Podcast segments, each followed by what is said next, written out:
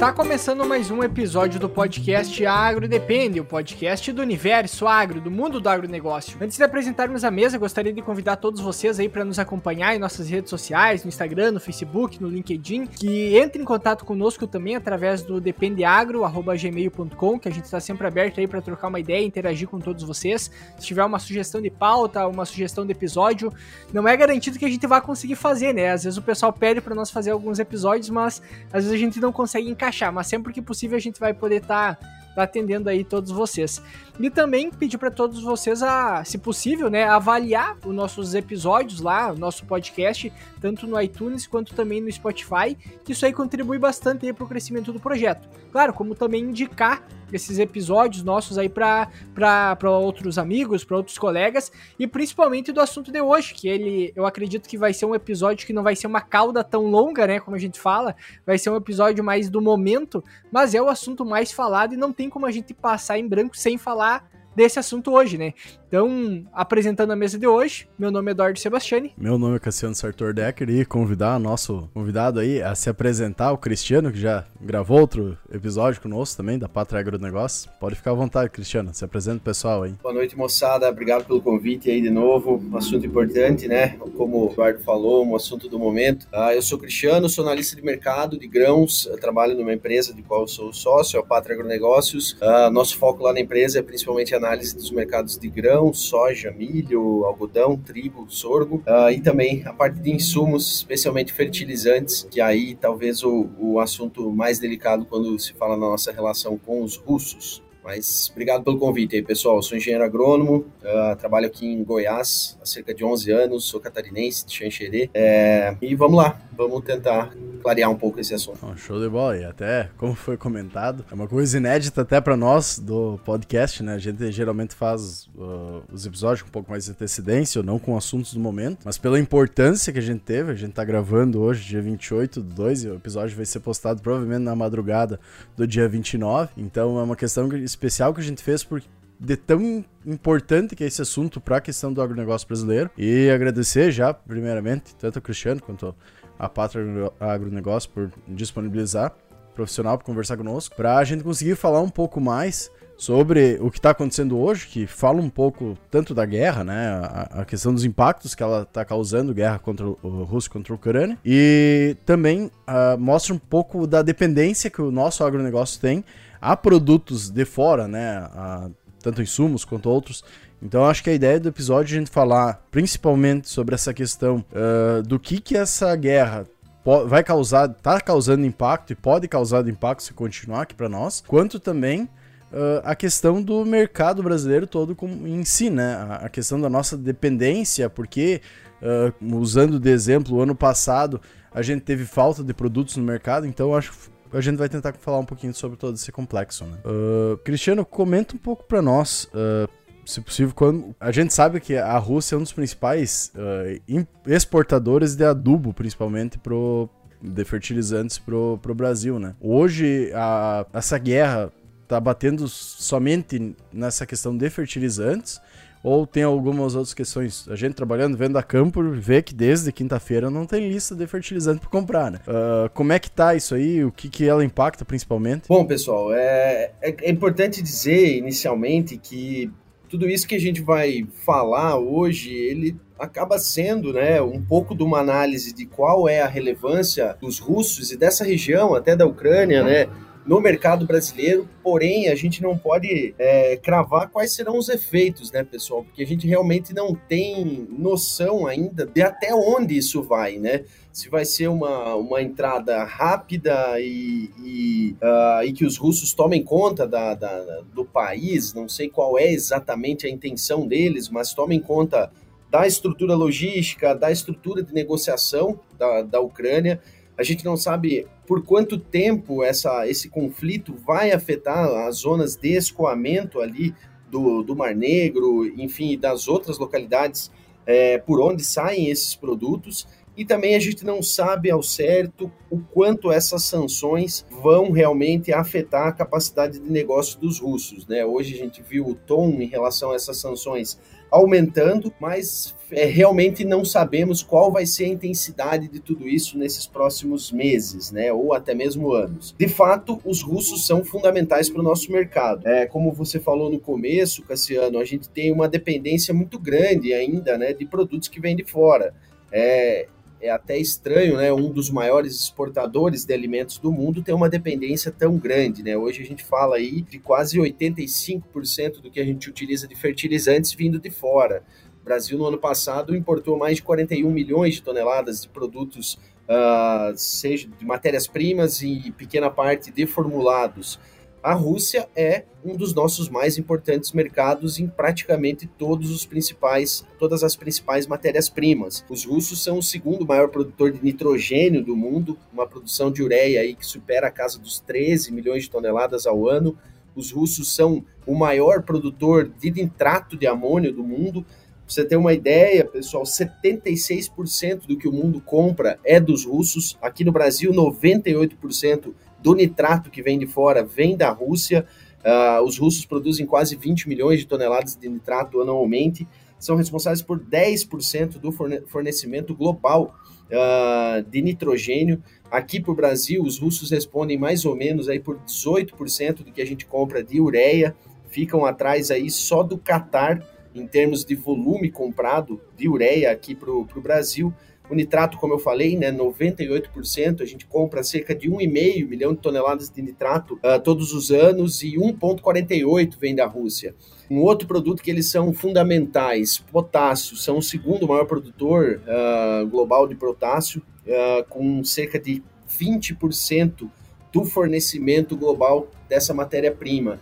Eles produzem pouco mais de 13 milhões de toneladas de KCl por ano, e são responsáveis por 28% das importações brasileiras. E no caso do potássio, pessoal, é importante dizer que 28% vem da Rússia e 19% vem da Bielorrússia, que a gente está vendo aí praticamente arrastada também para esse conflito. Bielorrússia que já vai sofrer sanções comerciais também a partir de abril, em função do governo uh, autoritário que eles têm, né? Alguns algum, alguns países consideram que estão violando direitos humanos e, e já existem sanções programadas para a Bielorrússia independente desse conflito. Então, só nesses dois produtos a gente já vê o tamanho da importância dos caras. Então, qualquer uh, problema logístico que essa guerra venha a causar ou dificuldade de negócios, que é realmente não poder usar o sistema de pagamentos, não poder usar a troca de moeda com a Rússia ser dificultada, não que isso venha a gerar um caos ou uma falta de produto generalizada, mas certamente tudo que fica mais difícil acaba se tornando mais caro. Se eu tenho uma rota logística que não porque eu não posso passar, eu vou buscar outra rota, eu vou buscar uma alternativa, ou o Brasil vai ter que comprar de outro país. Certamente esse país, por ter uma oferta de um dos maiores exportadores uh, desabilitada, ele também vai cobrar mais caro por aquele produto. No caso do sistema de pagamentos, ele também pode encarecer o processo, porque vai ter que se buscar vias alternativas que uh, a gente ainda não sabe se é viável, mas Provavelmente sim, né? Se realmente há um interesse em fazer negócios, vai se buscar vias alternativas, mas tudo isso vai custar mais. Então, sem dúvida, a gente está falando num potencial risco para a nossa agricultura muito grande. E esse potencial risco já vai sendo até precificado pelo mercado, né, pessoal? A gente viu o dólar sair de uma. É, chegou a tocar abaixo dos 5, né? Na, na quarta-feira da semana passada, logo depois da invasão, ele já voltou a subir para casa dos 5,15 não teve operações nesse começo de semana, a soja, o milho, o trigo, tudo reagindo a, a, a essa guerra. Então, os efeitos são muito diretos, uh, tanto no curto prazo, já precificando parte desse risco, quanto no longo prazo, podendo afetar a disponibilidade, especialmente dos produtos que eu citei. Até, até antes né, de tudo isso tá, começar a acontecer, já havia toda aquela história de poder faltar alguns, alguns insumos, né? Então, o que, o que mostra que a preocupação se torna cada vez maior, né? Porque se antes de ter uma guerra, como está acontecendo agora, já havia uma preocupação, ah, vai faltar insumos, se preparem que vai faltar insumos, preços vão aumentar. Aí agora tu tem um dos principais fornecedores é, entrando numa guerra e, e ao mesmo tempo uh, correndo esse risco maior ainda dessa indisponibilidade desses produtos no mercado, né? E essa que acaba sendo uma preocupação. Aí, desde as, da, das restrições econômicas que a, foi colocado para a Rússia, uh, nota-se ainda que eles têm, o que conta a história ainda é que ela tem uma, vem há alguns anos já se preparando com uma reserva para exatamente esse tipo de coisa. Então, tudo que se apresenta, pelo menos na minha percepção, parece que isso não vai ser uma coisa para terminar logo, né? Por mais que tenha algumas sinalizações que talvez possa logo terminar, uh, tudo ao mesmo tempo indica que não, porque as motivações e, a, e, as argumentações que tem até agora para a guerra continuar, nada indica até certo ponto que vá se parar tão logo, né? Com certeza, Eduardo. E assim, os russos, de, o Putin, né, e sua equipe, de bobo não tem nada, né? Vamos, vamos usar a linguagem correta. Então, assim, o mínimo que eles podiam esperar eram sanções econômicas, né? Então, assim, dizer que eles foram pegos de surpresa, que não estavam se preparando para isso, né? Seria muita é, ingenuidade deles. Então, realmente, você tem razão, eles estão preparados para isso durar um pouco, né? É, eu imagino, pelo menos assim, como eu, como eu disse lá no começo, né, pessoal, a gente não tem como imaginar e nem pode fazer muitas suposições. Mas do ritmo que a coisa está indo, eles invadiram na quinta-feira, hoje já é começo da, da semana uh, posterior. Parece que a coisa vai ser rápida, então, assim, até a, a própria resolução, mesmo que seja favorável aos russos, se ela for rápida, ela vai afetar menos as transações comerciais. Se essa guerra se arrastar, seja por uma resistência ucraniana, ou seja porque os russos não têm total apetite em tomar conta de tudo muito rápido, quanto mais demorar, maior o efeito vai, vai, vai ser, vai, vai acontecer. Então, que se espera uma resolução rápida e para os efeitos serem menores. Agora, que os russos estão preparados para os efeitos de médio e longo prazo, e eu imagino que outras grandes potências do Oriente, em especial a China, também é parte desse preparo. Não, não sei se é uma suposição, mas me parece que há um, um alinhamento nesse sentido, e até a China está se mantendo neutra até o momento na, nessa questão, né? não está se declarando, não condenou o ataque. Né? O Brasil, por exemplo, o, o, presidente não condenou, mas na, na ONU, o nosso embaixador lá condenou gravemente o ataque. Poucos países não condenaram, entre eles a China. Então, os russos, sem dúvida, na minha opinião, estão preparados para a coisa durar algum tempo. É, e até muitas vezes, mesmo que se resolva o conflito, a possibilidade, vamos trazer uma suposição se a Rússia conseguir tomar a, a questão da Ucrânia, né, ser positivo para a Rússia esse ataque, a possibilidade de sanções econômicas se manterem em países uh, que buscam a questão do capitalismo mais, e, e, não é nem uma questão econômica, mas que buscam muitas vezes tanto a favor da União Europeia quanto dos Estados Unidos, a possibilidade de não abrir esse comércio se mantém muito forte, né? Então, mesmo que se, se resolva rápido, a possibilidade para nós, o agronegócio, pensando em insumos, vamos dizer assim, de não vir da mesma forma insumos de lá por causa dessas sanções econômicas, é muito grande. Então a gente também vai ficar muitas vezes num, num beco sem saber muitas vezes o que fazer, porque é um potencial de, de corte de mercado, né? São sanções econômicas que podem inviabilizar muitas vezes a compra como também inviabilizar a negociação que nós temos de commodities e outros produtos, como a União Europeia, os Estados Unidos, entre como, outros. Como né? a própria Rússia vai fazer o mesmo para outros países em uma forma de, de, se proteger, né?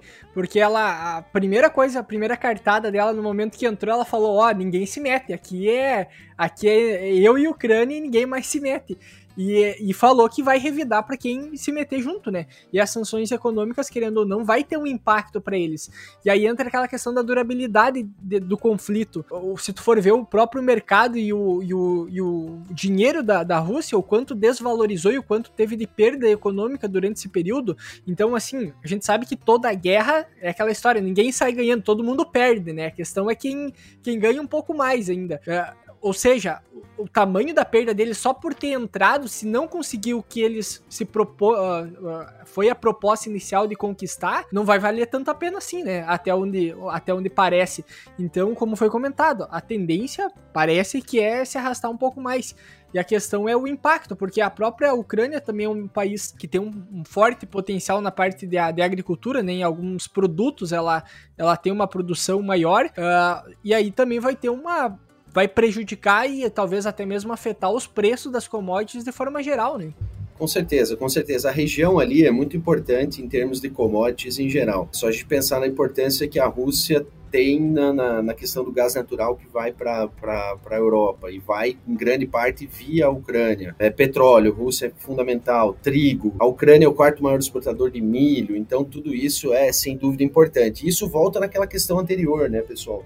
Essas sanções eram esperadas, então eles sabem em que território ali eles estão pisando, eles não estão indo é, ver o que o mundo vai, vai dizer ou não. É, vejo que esse recado que ele deu foi muito mais no sentido militar também, né? Tipo assim, não se metam, porque senão a coisa pode pegar militarmente é, entre quem se envolver também. E a Rússia, com o poderio militar dela, pode não ser uma grande uma das maiores potências econômicas, mas militar ela é, né? E, uhum. e esses efeitos econômicos, eles devem estar muito bem balizados lá dentro, porque eles estão tomando medidas rápidas. É, o, o, o, rublo né, se desvalorizou mais de 30% já desde a invasão. E hoje eles passaram a taxa de juros deles, que já não era uma taxa baixa, né, 9,5% era a taxa de juros anual da Rússia, para 20% hoje. Isso para quê? Uhum. Para você tentar segurar o capital ali dentro. Se você remunera muito bem o capital, você tem uma tendência das pessoas deixarem o dinheiro ali. Porém, 20% é bom, é, é, só que é uma zona de conflito e com graves sanções comerciais. Então, mesmo assim, vai ter saída de capital. Até antes, a gente comentou né, sobre esse problema de disponibilidade de fertilizantes, não é só em função do conflito. Isso é fato. Em novembro do ano passado, o governo russo já limitou as exportações, colocou cotas de exportações de vários produtos fertilizantes, inclusive alguns que é, são exportados aqui para o Brasil. Isso já numa medida de proteger o mercado interno, que já tinha uma falta de produto lá. Se não tem produto suficiente lá, eles tiveram que limitar a exportação para não realmente ir embora o produto e os agricultores de lá ficarem sem, né? Sim. Então isso por si só já afetaria não gravemente o nosso fornecimento, porque a cota colocada é uma cota grande, porém a gente não conseguiria comprar mais esse ano do que comprou. Então se a gente pensar que a nossa agricultura vai crescer um pouco mais, vai aumentar a área plantada esse ano, então já ia estar tá limitado. A própria China também já é, limitou exportações de fertilizantes. Então a situação já é delicada, como eu, eu falei antes, a Bielorrússia também, então a situação já é delicada sem a guerra, quando se fala em fertilizantes. Agora, com os fertilizantes, ainda mais. Então, uh, realmente, a gente tem que avaliar qual vai ser o tamanho do impacto com as sanções comerciais, o que, que vai causar na economia, no, na, na, troca de dinheiro entre russos e o resto, resto do mundo, para saber o que isso vai causar. E é claro, né, pessoal, a gente tem que lembrar que o que, que tem que fazer diante disso tem que sair do risco. O que, que é sair do risco? Sair do risco é botar o produto para dentro de casa, né? Ah, o custo é alto, é, tá no maior patamar, poderia cair. Eu até achava que o mercado estava se desenhando com um potencial de quedas para os preços, preços dos fertilizantes, em função de uma demanda que já começa a ficar reprimida pelos altos custos, né? É, o pessoal buscando fontes, fontes alternativas, principalmente o caso do fósforo, né? Que é viável você trabalhar alguma coisa, outros produtos. Uh, mas, querendo ou não, hoje a gente tem uma, uma soja que subiu de preço, o milho que o milho mais estabilizado, mas a soja principalmente, colocando a, a relação de troca num patamar bom, mesmo Sim. com fertilizante acima de 5 mil a tonelada. A gente não está falando de uma relação de troca tão fora do que era nos últimos anos. Hoje, para quem compra à vista, principalmente, dá para buscar uma relação de troca para um pacote de fertilizantes na casa de 9,5, 10,5 sacas uh, por hectare. Não é tão ruim, dado o cenário que podia ser bem pior, eu diria, com esses preços estratosféricos que os fertilizantes estão. Hoje, hoje se a gente fosse analisar, por exemplo, uh, quais são a, as alternativas mais viáveis, tu comentou agora em relação.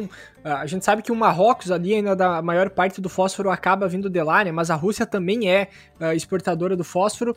A, a, gente tem outras opções. Tem o fósforo, as, os fosfatos naturais aqui no Brasil também, né? A gente tem a questão de eficiência e tal. Mas entre nada e alguma coisa, né? A gente vai pro vai buscar essas alternativas. Alguma Exato, coisa. vai buscar alguma coisa, pelo menos, né? E uh, dentro desses outros nutrientes, uh, existe mais algumas opções que poderiam ser viáveis, porque uh, eu acho que nesse caso não se trata mais nem de só preço, né? Porque, como foi comentado, agora vai ser uma restrição mesmo de não ter o produto disponível para ser entregue, para estar tá comprado, para ser comprado independente do valor que seja, né? Sim, é assim, eu volto a dizer, pessoal, não, é, não, temos certeza de que vai faltar produto, né? A gente não tem certeza quanto vai se arrastar, é, é porque é, é mais para não criar um clima de, de, de, meio de desespero, né? Assim, realmente dá uma, dá uma certa preocupação muito grande. Como a gente não sabe o que vai acontecer, tomar medidas antecipadas é melhor.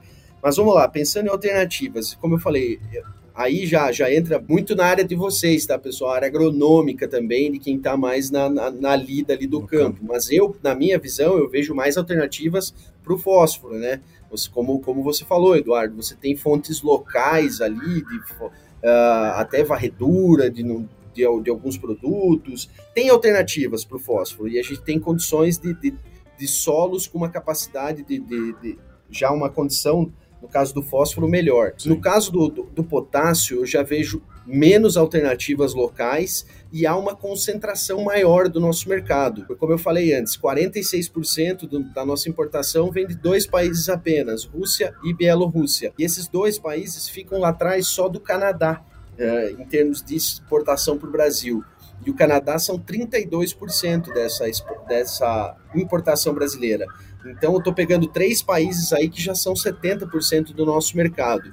Existem alternativas a esses dois mercados? Existem, mas a oferta é uma só para todo mundo. Então, o, o, efeito do preço, você buscar rotas alternativas que podem ser mais caras, até a própria facilidade de negociação. Se você já tem um canal né, de, de compras ali é, firme, você buscar outros canais vai te gerar um custo diferente, vai gerar mais problemas de uh, problemas de qualidade né, do produto, que a gente sabe o quanto isso é importante em termos de fertilizantes.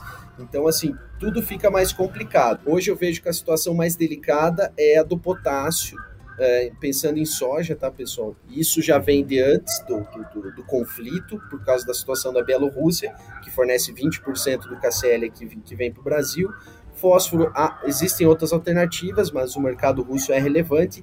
E nitrogênio está sendo o impacto mais rápido. O nitrogênio é o que mais subiu de preço desde a invasão. Ureia, principalmente o nitrato, porque é um produto mais ligado a, ao petróleo e ao gás natural que são os dois produtos que reagiram mais rápido ao conflito, né? Então, são, são os insumos ali, a matéria-prima dos nitrogenados. Uhum. Então, o efeito são nos três principais, não tem quem escapa. Né? É, até entra nessa questão, a gente vai pegar o potássio, fósforo, tu tem um pouco uma possibilidade de reserva no solo muitas vezes, né, por uma um excesso de utilização, até esse ano, por estar tá mais caro, teve muita gente no safrinha do milho, por exemplo, uh, pegou e fez análise solo, analisou, vê se conseguia produzir sem colocar mais pelo, pela alta dos preços. Mas o que mais me preocupa, na verdade, pensando agronomicamente, nem tu comentou, é o nitrogênio, que é algo que tu não consegue guardar, né? Uh, como nutriente dentro do solo. Então sai um pouco na matéria orgânica, claro, mas a utilização dele é, é, é muito mais uh, imediata do que esses outros porque esses outros sempre ficam um pouco mais no solo, né? E que nem tu comenta, a maior parte é produzido parte China, parte Rússia e coisa. Então, esse tu crê que pode ser um dos maiores gargalos que a gente vai ter na produção, por exemplo, milho, trigo, que utiliza muito, um pouco feijão também, ou vai ficar dentro dos outros uh, fertilizantes ainda? Olha, a grande diferença, assim, eu vejo hoje a situação mais delicada do potássio. Primeiro, potássio. necessidade que o Brasil tem é maior, é, poucas fontes alternativas e porque a soja é a nossa principal cultura mais imediata, vamos dizer, que o plantio vai começar lá em setembro, né? setembro. né? A soja é o grande carro-chefe da safra de verão. Ah, tem milho verão? Tem milho verão, mas bem menos área. Então a grande demanda de nitrogênio nossa vai ser a partir de fevereiro de 2023. Então tem mais tempo aí, né, para essa situação se resolver. E uma outra questão é que do nitrogênio, a relevância dos russos é muito grande, porém a nossa dependência em termos de nitrogênio uh, russo é um pouco menor do que quando a gente olha para outros produtos, né? A gente está falando aí da, da ureia, por exemplo, 18% vem da Rússia, mas a uhum. gente compra hoje pouco da China, não é, co compra, né? Mas tem espaço para aumentar fornecimento via China, via o Irã, por exemplo, que é um país também onde há dificuldade de fazer negócios em função das sanções comerciais que sofre há anos, né, principalmente em relação aos Estados Unidos, mas é um mercado que pode nos fornecer. Oman é outro grande mercado, o Catar é nosso maior mercado. Então eu vejo que o nitrogênio é relevante completamente, mas a nossa dependência dos russos é um pouco menor no caso do nitrogênio, Uh, o, o, nitrogênio, a demanda é um pouco mais de longo prazo, uhum. é, a nossa maior demanda é de safrinha. Eu me preocupo mais com o potássio, potássio. Né, nesse primeiro momento, eu diria. É, entre... Uhum. Até porque tu tem fontes em outros lugares do mundo. É, né? É aquela questão, né? Tem que, pelo menos assim, ter um equilíbrio. Uma, uma coisa, como a gente comentou antes, uma coisa é não ter o produto, né? Realmente não ter. Outra coisa é pagar um pouco mais caro. E se o risco maior é do potássio, aí já começa a ficar, como foi comentado, tem também uma complicação maior, pensando como tu comentou, na parte da soja. E aí entra aquela importância que a gente sempre comenta praticamente em todo episódio, né? Que é daquele produtor, às vezes, que tá preparado, com um solo mais preparado. Claro que a gente tem, sabe que tem algumas culturas aí que tem uma extração gigantesca de potássio, né? Então tu tem que fazer essa reposição, não tem como ter muita reserva, mas ao mesmo tempo tem produtores que vão estar tá com preparo, vai ter a questão aí de umas talvez do mercado aí de plantas de cobertura crescendo, talvez aí outras alternativas aí para conseguir reciclar o máximo possível desses nutrientes que tem no solo. Mas realmente é uma preocupação. E aí a gente passa por esse ano que já tem uma tendência de quebra de safra, não sei como é que tá as projeções ainda em nível nacional, né, por causa de excessos de chuva em algum lugar, seca em outros, uh, e aí tem um fator talvez de talvez de não atingir ali as expectativas de produção, e aí para um próximo ano a gente tem mais a possibilidade ainda de faltar os principal insumo, que aí não afeta só uma região específica, afeta todo mundo, né, ao mesmo tempo. E aí a projeção tanto de crescimento do setor como também de crescimento de produtividade começa a ser ainda mais prejudicado, né? Não, sem dúvida, sem dúvida. É, até você comentou, né, em relação a, a, a como está a safra, né, nesse ano em, em nível nacional. Sem dúvida, aí no sul, né, essas perdas são as mais graves. É, eu costumo dizer, eu acho que vocês vão concordar que excessos de chuva para nós aqui no Brasil, elas causam problemas, mas nunca, nunca vi, pelo menos, excesso de chuva ser um problema maior que a falta dela, né? Então, realmente as grandes quebras de produção são ligadas à, à, à falta de chuvas. Diferente, por exemplo, do que a gente vê nos Estados Unidos, por exemplo, que excesso de chuva lá pela condição de solo e tudo mais, às vezes causa problemas maiores do que a falta. Uhum. É, mas a gente teve uma perda aí, se a gente pegar Brasil e Argentina, Paraguai, de pelo menos 30 milhões de toneladas esse ano. Por mais que os Estados Unidos venham com uma área maior, é, é impossível recuperar essa oferta que já vinha curta. Então, quando a gente olha para a safra que vem já chegar com uma perspectiva de produtividade podendo ser afetada pela, pelo menor investimento, vamos dizer assim. E essa era a grande expectativa, tá, Eduardo? Assim, você pegar há um mês atrás antes de, de 2022, vamos pegar dezembro, novembro, quando os preços da soja ainda não tinham dado esse último salto, né? Que foi uhum. realmente com a virada do ano. Era normal tu conversar com o produtor e ele tá ali, cara, chegou o ano de eu usar minha reserva do solo. Não se não aumentar a produtividade esse ano, não tem problema. Se eu produzir um pouco menos, não tem problema. O que eu não quero é assumir custos exorbitantes nesse ano, meio que conduzindo assim: 2022, 2023 é um ano para passar. Claro, fazer a sua margem de lucro ali, mas não é aquele ano para margens exorbitantes. E agora a gente vê a situação não se invertendo, mas melhorando. A relação de troca que eu comentei antes para um pacote de fertilizante chegou a 17,5, 18 sacas. Pô, se tu pensa, tu vai gastar 18 sacas só para comprar o fertilizante, vai gastar mais 10 ali com defensivo, mais 7, 8 com semente, bota mais 10 no mínimo do operacional, cara, começa a ficar inviável. E lembrando que não são todos os solos brasileiros que têm condição de produzir 70 para cima, entendeu?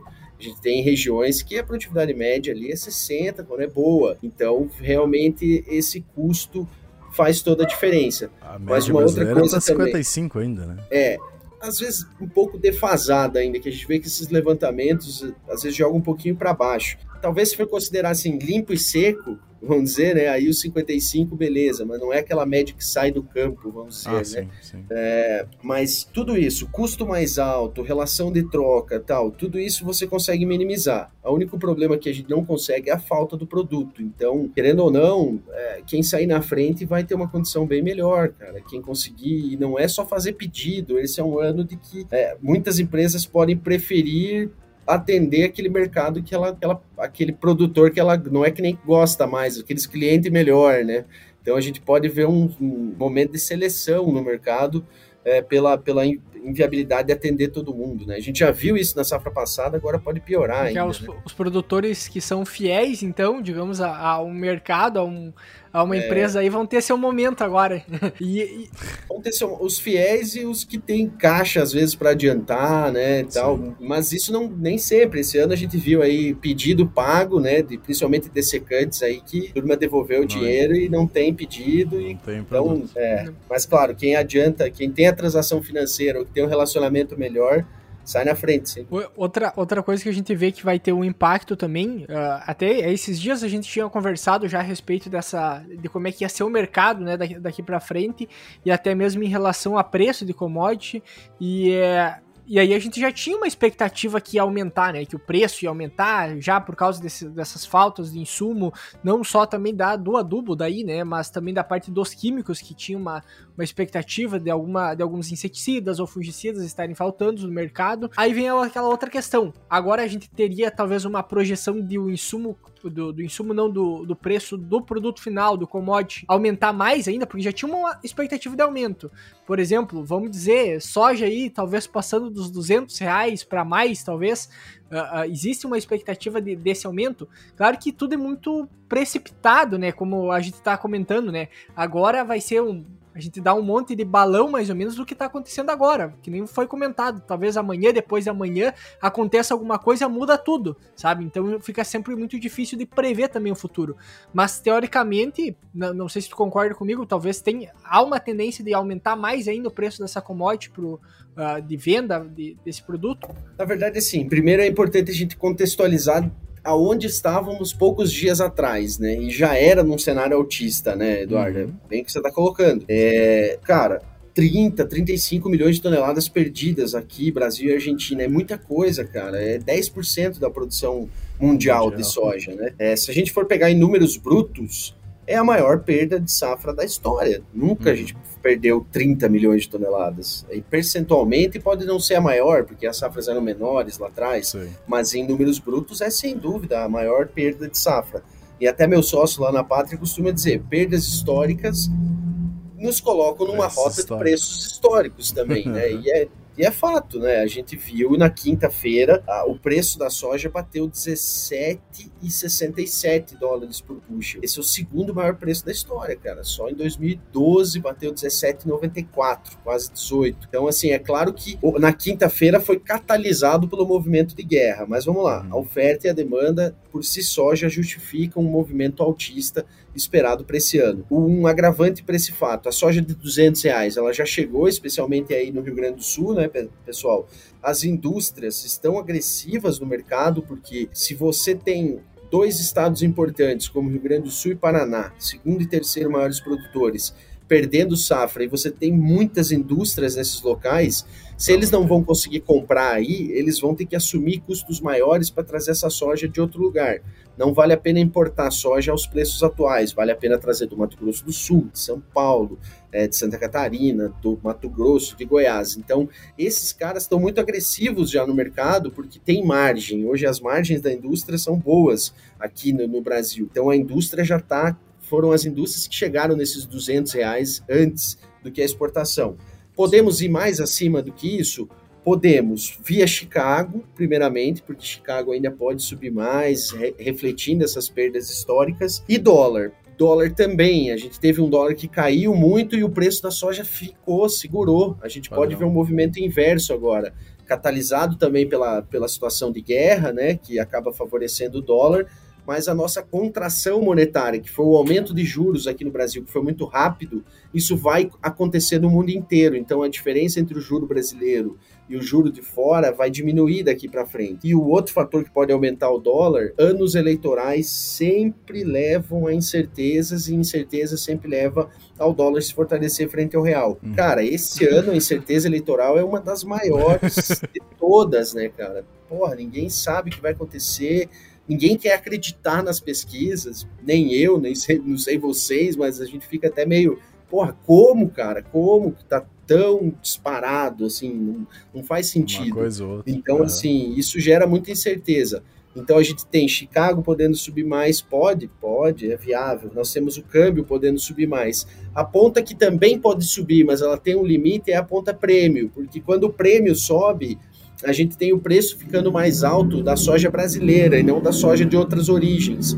Então, há poucas semanas atrás, os Estados Unidos voltou a vender soja agressivamente para embarque curto, março e abril, porque voltou a ficar competitivo a soja americana, que não é comum. Essa, esse momento agora é o Brasil que domina, porque a gente está colhendo e está botando soja nova no mercado. Estados Unidos costuma exportar mais a janela do segundo semestre, do final do ano, ali, novembro, dezembro, janeiro, antes de entrar a nossa soja. Então, é, há uma limitação de preços, os preços não podem subir para sempre, mas hoje o viés é positivo sim, e a guerra é um catalisador disso, vai fazer subir ainda mais quanto mais problemas ela gerar no fornecimento de insumos, na exportação de milho, na exportação de trigo, que subindo milho, subindo trigo, sobe tudo. Os mercados eles andam meio juntos. Né? Aí, né? aí tu pega como a questão das incertezas, né? A gente vinha já uh, se arrastando praticamente em função também da pandemia. Aí agora a gente tem essa crise que vai ter na parte dos insumos, né? Daí mais a seca, uh, tem mais a questão agora do aumento, principalmente do preço do barril do petróleo. Então a gente talvez vai ter um aumento também do combustível, uh, que também vai ser um problema. Aí, como foi comentado, pelas incertezas, mais um ano eleitoral. Aí tem aquela questão também do aumento da taxa de juro. Teoricamente, vai estourar também lá no consumidor final, né? A gente vai começar talvez pagar cada vez mais caro aí pelo, pelo que vai estar sendo consumido. Hoje, como é que tá a questão das reservas também de, de grãos de, de forma geral? Por exemplo, se aumentar demais, normalmente quando aumenta demais o preço, tenta regular através dos estoques para dar uma segurada também no preço, porque senão, quero que vinha acontecendo no caso de, de ração, né, principalmente, uh, de ficar tão caro que tu tava inviabilizando a produção de frango, por exemplo. Então tem esses problemas também que vão acontecendo na cadeia, né, que é um efeito cascata. Como é que tá a questão desses estoques de forma geral? Há uma possibilidade de uma regulagem, de uma segurada desse preço ou os estoques estão baixos? Como é que tá isso? Por parte do Brasil, não, tá, Eduardo? A gente deixou de ter uma política de, de reservas e estoques estratégicos já há algum tempo. A Conab, hoje, ela tem né, seus estoques, mas não é mais, é um estoque muito mais para atender um nicho de produtores com foco no pequeno produtor, né? Para atender mais uma, uma, uma, uma, necessidade menor, vamos dizer assim, uma, uma parcela de produtores menores. Uh, hoje não há como o, os, os, estoques estratégicos brasileiros mexer nesse mercado, não, não tem como, não tem como. O que a gente vê, por exemplo, são outros países que aí sim têm uma política de estoques mais agressivas e que conseguem segurar a, a, a, a bomba em alguns momentos. Um caso bem nítido é a China, né? A China, até na sexta-feira, divulgou que vai colocar quase é, pouco mais de 4 milhões de toneladas de seus estoques estratégicos e vai vender para as indústrias locais, porque lá uh, a margem de esmagamento na China está muito ruim, diferente das origens, Sim. Brasil e Estados Unidos, que está tendo margens de indústrias boas. Lá a situação não é a mesma, então eles vão usar os estoques, vão fazer leilões de 700 mil toneladas por semana. Se eles colocam esse produto no mercado, a tendência é que os preços, pelo menos, é, percam o impulso de alta, né? A gente não pode garantir que os preços vão cair, nem que vai conseguir estabilizar, porque já a oferta é curta, né? Então, Sim. mas já começa. Agora, o Brasil fazer isso, Eduardo, infelizmente não é possível. Mesmo no milho, a gente sabe que, por exemplo, por que, que o milho não está subindo tanto como está a soja aqui dentro do Brasil? E realmente tem um setor consumidor que já está completamente estrangulado há, poucos dias aí tu pega a margem do, do, do, do, do frango de corte. É, o cara tava batendo ali e tomando prejuízo, gastando 5,50, 6 reais para um quilo de frango e vendendo um pouco abaixo disso. É, suíno, para cada animal abatido, o cara perdendo 200, 250 reais. Então, realmente chega um ponto que a cadeia não absorve. E isso é normal, é, é normal no sentido assim, os preços estão aí realmente para balizar a oferta e demanda. Preço alto, ele existe para quê? Para racionar a demanda. Realmente, se você não tem oferta, a única solução é subir os preços para que essa demanda tente alternativas e, não tendo alternativas, reduza a produção. A gente pode ver uma situação de desalojamento, uh, diminuição ali de, de, de, produção, que ninguém vai produzir para tomar prejuízo. É claro que no curto prazo o cara aguenta o tranco, né? Porque às vezes é, é mais caro parar e voltar depois do que assumir o prejuízo por um pequeno período de tempo, né? Mas é, é uhum. essa situação. Realmente, indo mais direto à tua resposta, estoques, infelizmente, é uma coisa que o Brasil hoje tem estoques muito curtos e que não são estoques na mão do governo, na mão da, da, de quem poderia fazer uma política pública com isso. Os estoques hoje estão muito mais na mão de quem fez seus estoques, né, do, das indústrias, da tradings, enfim. As, os estoques estratégicos eles são insuficientes hoje. Eu sei que não acaba não entrando no caso, né? Mas daí tu vê a oportunidade que o Brasil, que é o maior produtor de, um dos maiores produtores de grãos do mundo, poderia ter em regular o mercado e não esperar ser regulado pelos outros, né? Tendo esses estoques para manter esse padrão. Então é, é um negócio bem, bem complicado, até para uma questão de industrial e de uh, agregar valor no grãos. Mas, uh, que nem tu comenta, essa questão do mercado tá totalmente fora, até mesmo antes de entrar a parte da, da guerra. E o que, a gente tá observando, que nem tu comenta, é Ninguém sabe direito o que está acontecendo, a gente está tentando entender cada vez mais. A parte dos uh, fertilizantes, ninguém sabe o que vai acontecer, a gente vem, como tu comenta, numa diminuição de produção nacional e internacional como um todo. Os Estados Unidos tinham regulado pouco estoque, mas nós baixamos muito. Paraguai e Argentina, quem sabe, vai ter uma safra um pouco melhor. Mas Paraguai e Brasil, que são os dois gigantes, uh, diminuiu muito. E a gente fica naquela questão de não saber o que vai acontecer pro próximo ano, porque se baixar a possibilidade de cloreto, por exemplo, de potássio, né? Que é um dos principais insumos para a produção de soja, soja demanda muito potássio a possibilidade de a gente ter uma super safra e manter patamares altos de produtividade, mesmo se o clima dê tudo certo, às vezes pode ser segurada por causa da falta de insumos e a gente não vai conseguir atingir alto teto produtivo que não vai regular o mercado também. Então é, é, interessante a gente ver como uma coisa vai se ligando com a outra e pode mexer todo o mercado. Né? Sim. É, o que eu vejo hoje, assim, na minha visão, os preços podem subir muito? Podem, mas eu não vejo isso como um fato, assim, consumado. Agora, preços podem cair, despencar? cara, aí fica bem nítido que não, né? Tu já tem toda um, uma situação grave, né? Pô, pensa se der um qualquer dor de barriga na safra americana, cara. Aí sim, sim, a gente pode ver uma situação nunca vista, né? Porque duas safras perdidas ali na sequência seria desastroso para um cenário ruim. E foi o que aconteceu lá em 2012, 13, tá, pessoal? Quando, se a gente olhar para Chicago, né, vai, o período que a gente teve os preços recordes, né, que no milho aí foi é, acima dos 8 dólares, para soja quase 18, que eu falei antes, foi uma sucessão de fatos. Foi uma quebra grande em 2012, especialmente aí no Rio Grande do Sul, na Argentina, e depois, logo depois, 2013, entrou a, foi colhendo essa safra quebrada no sul aí do Brasil, e entrou a safra americana e teve uma perda muito grande também. E aí a gente viu preços históricos. Esse ano, a relevância do, da América do Sul é maior, né? Se a gente pegar 2012 para 2022, quanto por cento do, do, da produção a gente representa como a América do Sul é maior mas um continente só, só a América do Sul, foi suficiente para colocar os preços naquele patamar histórico, entendeu? Então, tem espaço para ir mais? Tem.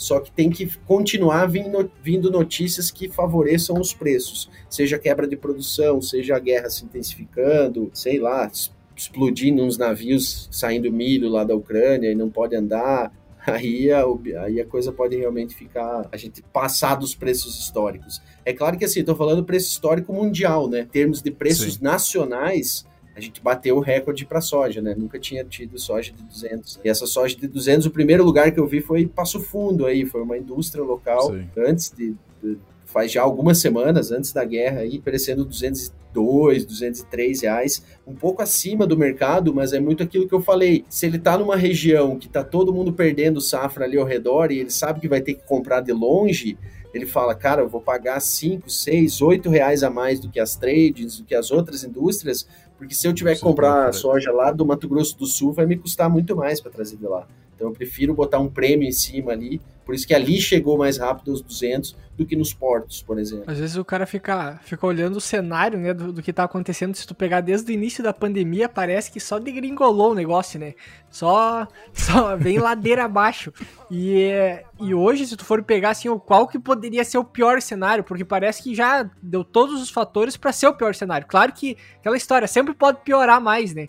Uh, mas realmente a gente tá, tá num cenário bem, bem complicado mesmo para todo o setor, para todo mundo tá mais complicado e é, e é algo e é algo difícil de se imaginar de como é que vai ser para frente, né? Então, claro, tem uma projeção para melhorar talvez, mas aí vai agora também uh, de a gente conseguir analisar de como é que vai ser as previsões climáticas daqui para frente, né?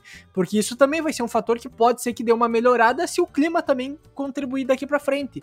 E aí vai essa questão. A gente passou pelo Laninha agora, né, que deu, uma, deu todos esses problemas, né? E, é, e ainda tem uma tendência dele se arrastar ainda por mais alguns meses.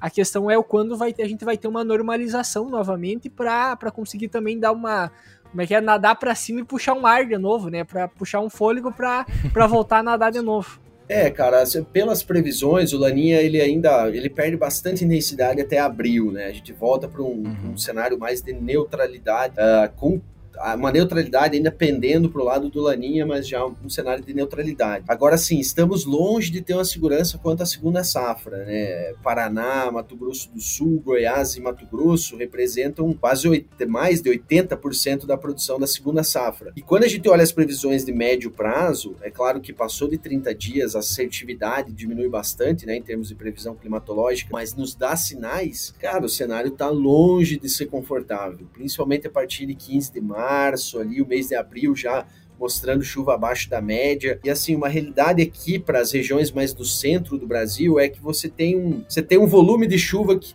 por ano, né? Vamos colocar aqui, vou pegar uma região uhum. ao centro-sul aqui de Goiás, 1.800 milímetros. Tu tem uma variação de 15 a 20% até do melhor ano para o pior. Então tu está falando ali de 2.100 a, no melhor ano, 1.500 no pior. Esse ano, cara, tá chovendo muito acima da média. Já, tipo, tem locais que tá chovendo, já choveu 100% a mais do que chovia no período. Cara, Sim. nunca chove 100% a mais na média total do ano. Então, pode ser que a gente tenha um corte abrupto aí dessas chuvas, porque tá chovendo muito ainda aqui pro, pro centro-norte. Um cenário muito, muito típico de Laninha. E é...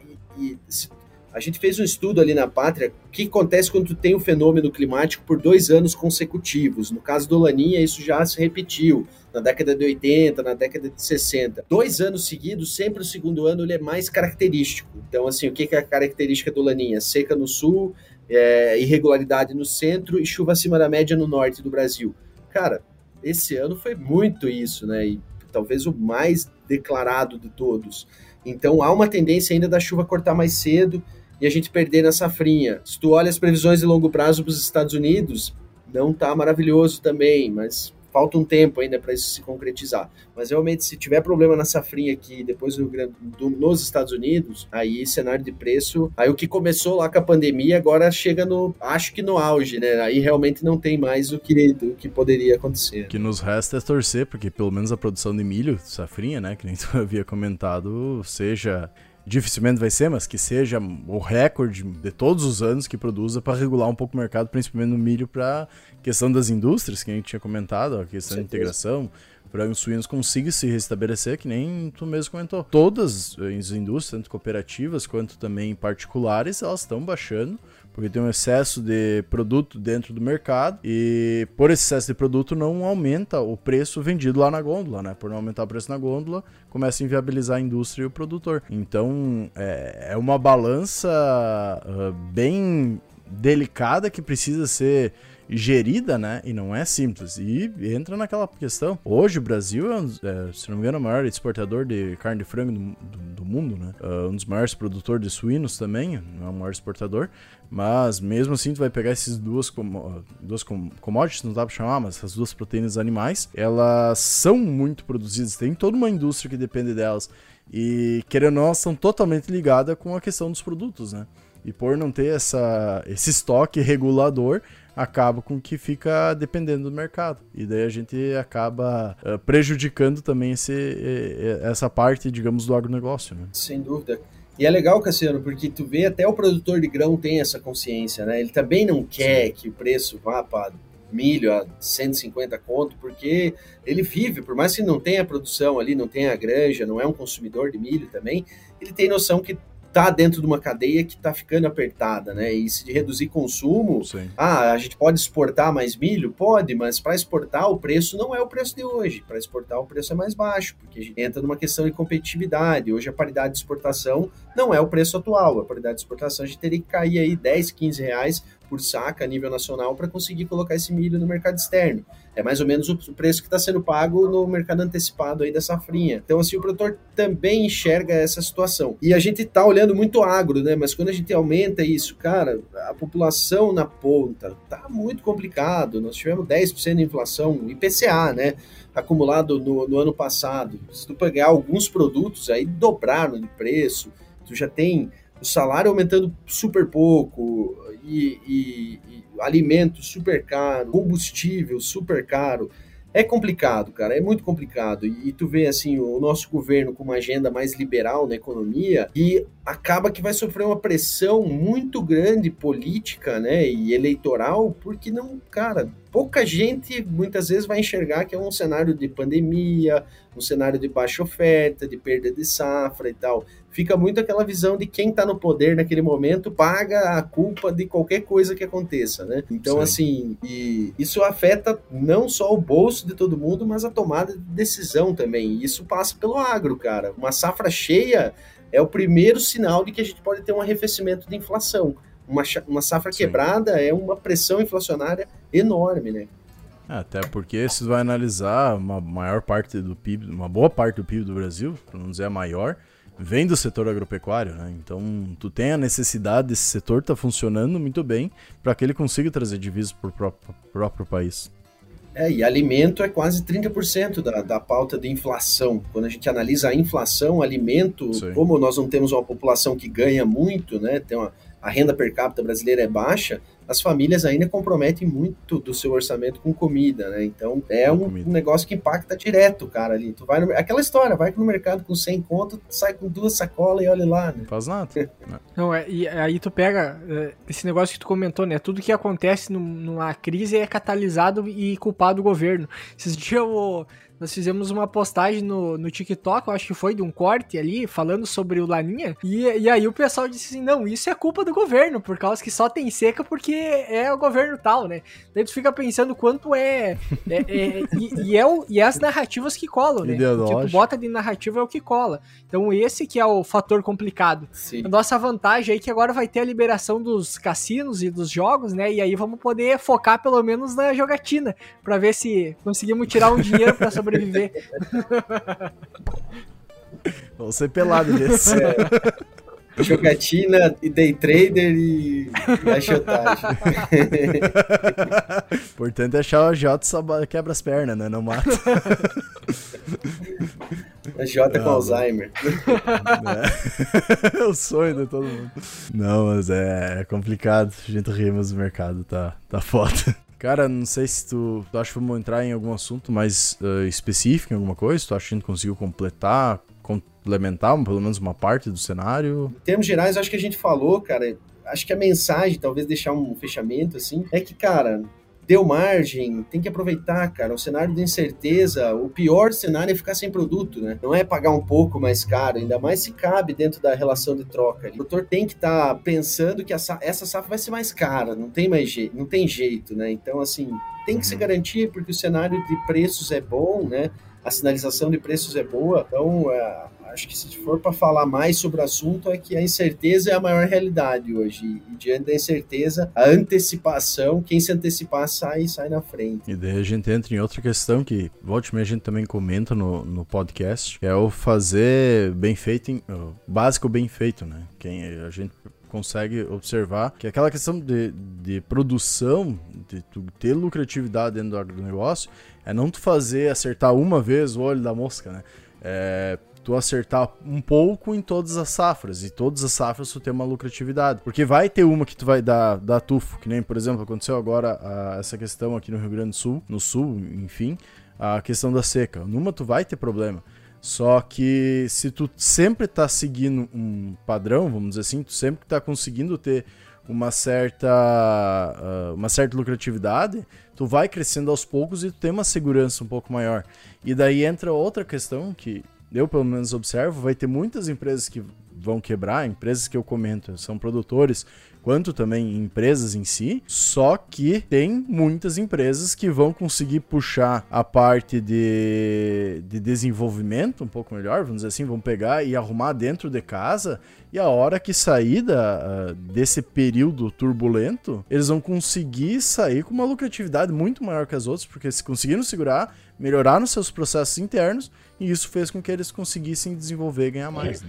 Cara, eu tava até lembrando, acho, do nosso bate-papo de alguns meses atrás, a gente comentou sobre isso, assim, é uma visão minha, e eu acho até que vocês podem concordar que, assim, na minha visão, a gente teve um, tem um manejo de solo hoje muito pautado pelo, pela segurança. Não, não, não, não vou jogar menos, já faço assim, né? Não, não vou uhum. diminuir. Uhum.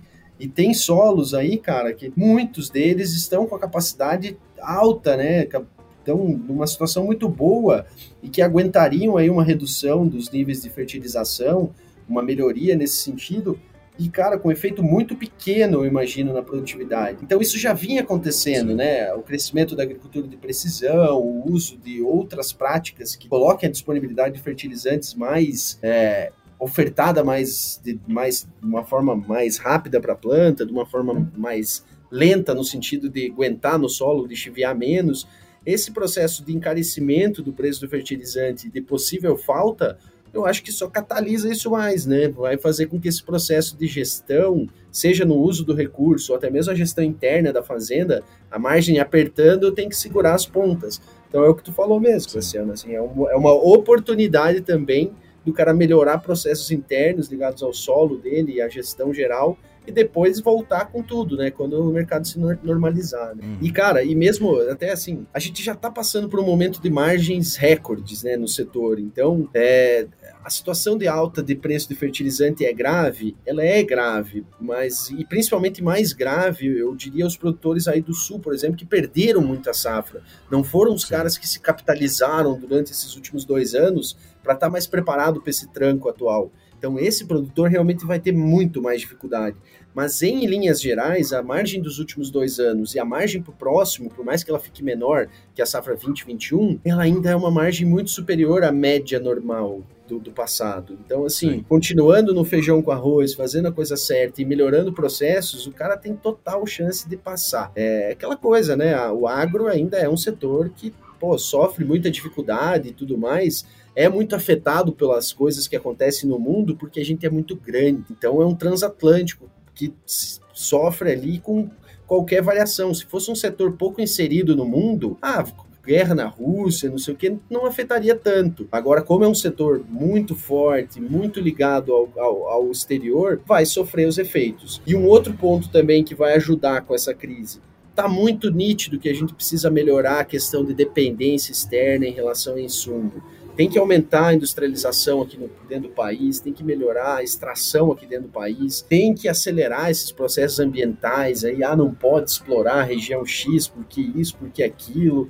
Pô, isso aí é uma bobeira, o Brasil está perdendo uma puta oportunidade, a gente tem fósforo aí dentro do país, a gente tem potássio, tem capacidade para melhorar é, a produção de nitrogênio, a gente tem petróleo, tem outras fontes pô, é fazer a lição de casa. Não pode o maior exportador de alimento do mundo, um dos maiores, comprar 85% do fertilizante que utiliza, né? Isso nos deixa muito Sim. fragilizados. Né? Na mercê do, do Se eu não me engano, tinha uh, uma fábrica que foi desativada aqui no Brasil, né? Uma fábrica de, de nitrogênio. Não lembro quem que comentou com nós a respeito disso, Cassiano.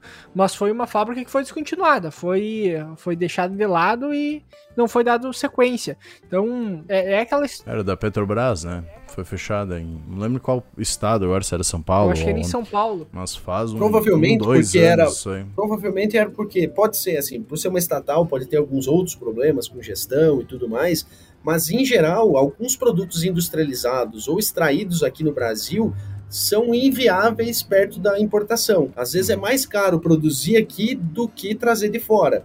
Então isso é um erro de política também ligada ao desenvolvimento, né? Não pode um produto produzido, extraído, industrializado aqui dentro ser mais caro que um produto que vem de fora. Aí é uma questão que o Brasil tem que se ajudar, vamos dizer assim, para que esses empreendedores possam entrar para esses segmentos, né, cara, de, de extração de matéria-prima. Pô, para uma empresa, vou investir no Brasil. Aí o cara pensa na lei que ele vai ter que enfrentar em termos de ambiental e tal. Fosse não só a lei, né, porque a lei tá ali e tu cumpre. Agora, todo o processo, né, gente interferindo, corrupção potencial dentro dos órgãos e tal. Então, tudo isso tem que melhorar. É, quando a gente fala assim, ah, tem que melhorar, a, diminuir a dependência brasileira de fertilizante externo. Cara, as mudanças são muito estruturais para que isso aconteça. Não é só, ah, vamos dar incentivo para esse tipo de indústria. Não, tem que ter toda uhum. uma mudança muito grande no país a gente consiga. Tem que começar. Eu acho que o atual governo está dando uns passos bons nesse sentido, porque quem está à frente da agricultura hoje no Brasil sabe dos problemas. Acho que está bem próximo do setor, vamos dizer assim, né? Claro que tem as limitações, né? Os caras não conseguem fazer tudo e nem no tempo que seria necessário, mas pelo menos sabem para onde tem que ir, né? O próprio fato da ministra, por exemplo, já ter ido para a Rússia, a ProSoja estava no Irã esses dias negociando é, importação, aumentar a importação de fertilizante do Irã, teve visita recente à China. Então, assim, é isso que tem que fazer, cara. Se, se os, porque o Brasil, por importar tanto, é um dos maiores mercados importadores. Então, a gente é um clientaço dos caras. Então, tá na hora da gente chegar também, ó, tu vai limitar? Não limita o meu, limita o de outro. Uhum. Tu vai precisar depois do meu produto lá na frente. Então, a gente também tem que se posicionar com a grandeza que a gente tem nessas Porque negociações. A, a barganha ela só vale para quando não é exclusividade, né? Se só tem um fornecedor, aí fica complicado. Então, tu só consegue barganhar quando Exato. tem mais do que um também, né? Mas a, até, eu acho que foi final do ano passado ali, saiu aquele plano de fertilizantes do, do governo, né? De, de tentar buscar e começar a fazer mais produção local. Então, já tem, pelo menos, como tu comentou, uma movimentação, uma preocupação com isso, né? Então esperamos aí que dê tudo certo, porque tem é, aquela história, não tem como ser o maior produtor de, de é, principalmente, por exemplo, de soja e de outros produtos aí do Brasil e não ter uma garantia, pelo menos, de adubo, de fertilizantes, de, de, de insumos, né?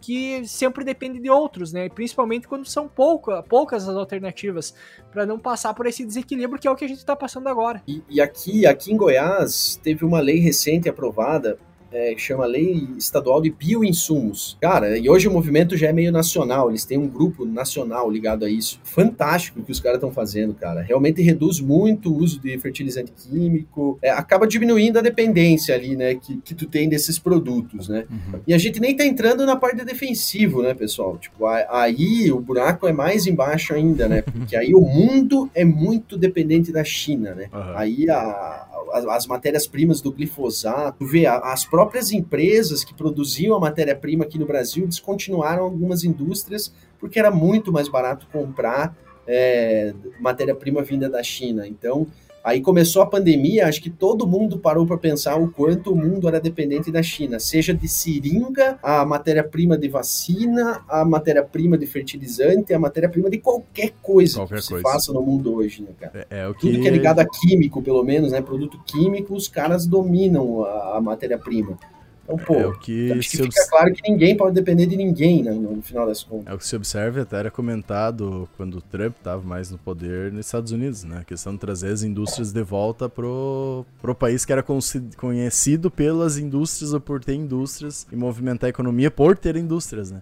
Isso a gente observa que possivelmente seja uma coisa que vai mudar em todo o mundo, de voltar muitas indústrias para os países para garantir a segurança dos, dos produtos, quanto também por, pelo desenvolvimento que a própria indústria traz para uma região ou outra, né? Mas é. é Essa era uma tá... pauta. Industrialização devia ser uma pauta que a gente deveria escutar mais. Estamos hum. começando um processo eleitoral aí, eu vejo pouca gente falando, cara. Porque assim, cara, é, eu sou aí do sul também, cara. Tu vê as cidades pequenas que tem uma indústria forte, cara, muda completamente a realidade da cidade. Tu tem ali uma cidade de 15 mil habitantes, vem uma indústria, ou uma hidrelétrica, ou uma grande indústria, seja do que for, contrata ali mil pessoas. Se são mil funcionários, já são umas 5 mil pessoas afetadas que são as famílias dessas pessoas, né? Então, cara, tu tem o produto local, o emprego local, não é novidade. A China fez isso há muito tempo, né? Tomou a decisão de que eu vou industrializar aqui, vou comprar mais grão, não vou comprar tanto farelo, tanto óleo, porque eu quero abastecer minha indústria local, eu tenho que empregar um bilhão de pessoas aí que estão vindo da roça para a cidade. Os, os próprios americanos vendiam mais no share deles de farelo e óleo e vendem mais grão hoje no share total, porque realmente o grande comprador quer comprar grão, não quer comprar farelo, né? Então, é, a Argentina é um grande vendedor de farelo, por exemplo, mas acaba sendo um mercado bem mais limitado. Vê que a produção da Argentina não cresce há muitos anos. Eles estão ali 50 milhões de toneladas de soja há muito tempo. Nós aqui saímos, se pegar cinco anos atrás, produzia 80, já estamos produzindo 140. Por quê? Porque a gente se projetou num mercado que que o, que o consumidor está com mais apetite. Até eu estava vendo algumas estatísticas que o que vai ser produzido agora no Rio Grande do Sul, em torno aí de 12 milhões de toneladas, era o que estava eh, colocado como recorde quase safra em 2012, quando deu a seca, que produziu, se eu não me engano, 6 ou 8 milhões de toneladas, né? Então agora, com toda a seca, a gente produziu o topo que era em 2012. Então, é, para ver quanto bom. a gente cresceu e desenvolveu. Né? Pô, o Brasil plantou 41 milhões de hectares esse ano, foi 2,5 a mais do que o ano passado. 2 milhões e meio de hectares de um ano para o outro. Surreal, cara. Imagine, imagine a movimentação de máquina que não tava nesse Brasilzão afora. Abrindo, abrindo muito pasto, né, cara? Sim, tu, sim, tu não vê mato, né? grandes aberturas de área. Até porque o grande crescimento não é nos estados, quando tu olha o crescimento bruto, né, em número de hectares, não em percentual. Uhum. Onde que cresceu mais? Mato Grosso, Goiás, Paraná, é, o Rio Grande do Sul, cara. Pouca gente fala isso, né? Mas o Rio Grande do Sul é um dos estados que mais podem crescer no Brasil ainda, sim, em termos sim. de área plantada, né? Toda a parte do então, Pampa, né? É, pois é. Cara, e, e, os gaúchos aí sofrem com esse clima, cara. Tu vê a. É, se você pegar a variabilidade de produção aí é muito grande. Tanto que tu pega um seguro rural, ele está muito mais difundido no Paraná, no Rio Grande do Sul, do que para cá, cara. O produtor aqui tem tranquilidade em plantar sem o seguro rural, porque é muito difícil perder, é, pelo menos o histórico, é, é raro assim o cara perder 40% da safra, 30% da safra. É raro. E aí no sul a situação é bem mais delicada. Às vezes acontece. É, que nem tu vai pegar agora a região sul aqui do estado, deve estar viajando esse tempo atrás, fui para Dom Pedrito, então atravessei o estado para baixo. Tu pegava a região sul, uma boa parte tava. É o que vai segurar a média alta do soja, né? porque parte norte, soja com 15, 20 centímetros de altura, né? Não vai fechar linha nunca, não vai dar produção. Mas lá para baixo tá petando soja, coisa mais linda. Então é, é uma variabilidade dentro do estado muito grande. Mas acho que pra gente não se delongar tanto também, não, não ocupar mais teu tempo. Uh, a gente estava comentando todos os assuntos e todos estão ligados com que uh, da dependência que o Brasil tem com o fora e daí a gente entende o que realmente é globalização em, em períodos como esse que o Brasil está totalmente globalizado com o mercado, com todo mundo, né? Tanto que o que está acontecendo na, na Rússia está impactando totalmente, não só o agronegócio, como toda a economia quase do Brasil. Então a gente vê que não tem mais e cada vez mais a gente tem que fazer esse cuidado, essa observação cada vez mais ampla e não pensando só no próprio nariz no Brasil, né? Ou o Estado, que nem alguns fazem, mas sim uma economia geral, tentando melhorar os processos internos e tentar acertar da melhor forma possível para ter o melhor lucro. Uh, Cristiano, convidar tu para dar umas palavras finais aí, falar um pouco também do, do teu negócio, pode ficar bem à vontade. Beleza. Primeiro, pessoal, agradecer uh, o convite de vocês aí de novo. Contem comigo, contem com o pessoal da Pátria, tá? A gente tem outros analistas que podem bater um papo com vocês também, alguns mais ligados à pecuária, por exemplo, é, outros mais ligados à parte é, mais específica de maquia, operações em bolsa, enfim. Deixo, deixo a equipe à disposição de vocês também. Uh, acho que o grande recado que fica é que esse cenário de conflito ele amplia uma situação que já existia, né, que era de uma pressão positiva aos preços, de uma oferta limitada, de preços de fertilizantes em uma situação crescente, com uma oferta insuficiente para atender uma demanda. Esse problema fica agravado pela situação da, da, da, Rússia e da Ucrânia. Eu acho que o que a gente mais vai ver daqui para frente é volatilidade, por causa da incerteza gerada, e de quinta para cá a gente soube um pouco mais sobre volatilidade, porque quinta o mercado bateu quase 5% de alta na soja, fechou o dia com 1% de queda, na sexta-feira caiu 4%, hoje já subiu 4% é, a soja em Chicago. Então a gente está vendo assim, uma movimentação muito agressiva, e isso é a realidade que a incerteza nos traz. O que vai acontecer lá na frente é uma, é uma dúvida ainda, ninguém sabe ao certo. O que se pode fazer é antecipar os movimentos. Antecipar os movimentos, acho que é o que o produtor, principalmente, que está nos ouvindo, é o que ele mais pode fazer, é colocar o produto dentro do barracão, se há uma possível falta pela frente, é se planejar mais antecipadamente para passar essa situação. E no mais é torcer para que isso seja o mais rápido possível e que o mínimo possível de vidas possam ser é, ceifadas aí. É até surreal o que a gente está vivendo, né? Eu conversei com um amigo que tem é, uma empresa de fertilizantes e o sócio dele é, estava na Rússia nesses últimos dias. Nem a própria população russa é totalmente aderente a esse movimento. Então tu vê que existem interesses muito maiores e qualquer entendimento que a gente possa ter, né? Eu acho que o, os russos querem, no fundo, só o Putin sabe e uns dois, três ali. Então, por isso que é difícil a gente trazer uma leitura né, é, clara e objetiva para o mercado nos próximos meses, porque ninguém sabe exatamente onde é que esses caras vão chegar. Mas acho que o recado é esse. Diante do risco, se antecipe, se prepare mas a situação, pelo menos, quando a gente olha para o nosso setor, ela é, é grave em alguns pontos, mas pelo menos, ao que tudo indica, não teremos uma inviabilização do, da nossa próxima safra. Então, tem que ter esperança aí que isso vai passar o mais breve possível e o Brasil vai continuar produzindo, todo mundo podendo obter suas margens aí, trabalhar com dignidade no seu negócio. Não, show de bola. E daí, é, agradecer ao Cristiano ter aceito participar assim em cima do laço para nós, pra gente falar um pouquinho aí sobre essa questão da Rússia, que nem eu comentei, a gente tá gravando hoje dia 28 de fevereiro, vai ser postado amanhã, de madrugada de ainda, madrugada dia 29, não, então... não força amizade de madrugada, vai ser postado amanhã. de madrugada tu já me complica.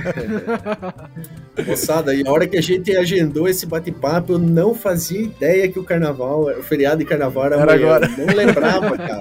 Tá tão tá tão sem graça esse carnaval, não tem nada, né? E também, nem que tivesse festa, né? Outro momento da vida já.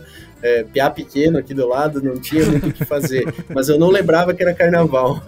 Mas que bom que deu certo aí a gente fazer essa gravação hoje. Não, show de bola. Acho que ficou bem mais claro, para mim pelo menos, o entendimento do que tudo isso está gerando para nós e, e, o que, que a gente pode tentar fazer para minimizar os prejuízos agradecer novamente o Cristiano, convidar todo mundo a seguir lá na Pátria Negócio, seguir também Instagram, LinkedIn do Cristiano. Uh, convidar que escutem também o nosso outro episódio, a gente tinha gravado sobre o mercado e tudo mais. Uh, convidar que escutem os nossos outros episódios, sigam nossas redes sociais. E por hoje era isso. Até a próxima, pessoal. Valeu, tchau. Valeu, tchau, tchau.